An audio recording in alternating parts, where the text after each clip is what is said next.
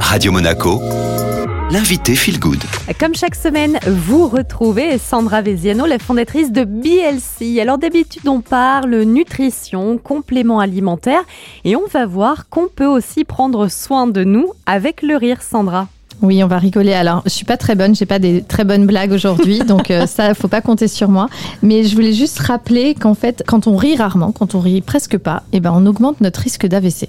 La source, c'est le Journal of Epidemiology, qui dit que quand on ne rit presque jamais, le risque d'AVC peut augmenter jusqu'à 60%. C'est énorme. Quand on rit une à cinq fois par semaine seulement, c'est plus 12%. Et quand on rit presque tous les jours, on met le seuil à zéro. On n'a pas plus de risque d'avoir un AVC. Donc je trouve que c'est pas très grave de rigoler. Euh, c'est une notion qui est facile à mettre en place. Je voulais vous expliquer un peu plus pourquoi euh, le rire a des effets sur notre corps. Donc les effets physiologiques du rire sont la baisse du cortisol, qui est cette hormone du stress, et l'augmentation des endorphines, l'hormone du bien-être. Voilà, ça c'est mathématique, c'est évident. Donc rire, c'est bon pour la santé.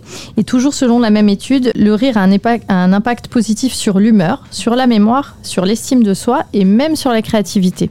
Donc, euh, faut se trouver des excuses pour rigoler, je crois. Sandra, merci beaucoup pour ce rappel qui fait du bien. Sachez que le rire, c'est aussi une excellente gymnastique puisque c'est finalement une sorte de respiration saccadée accompagnée de vocalisations qui vont être provoquées par le diaphragme.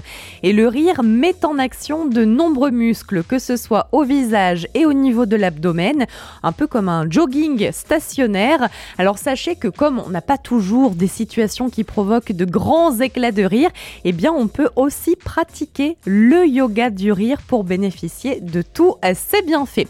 Allez, je vous laisse profiter de la playlist sur Radio Monaco. Je vous rappelle juste avant que l'interview est disponible en podcast sur toutes les plateformes Spotify, Deezer et Ocha en tapant Radio Monaco Feel Good. Belle matinée. 私ね。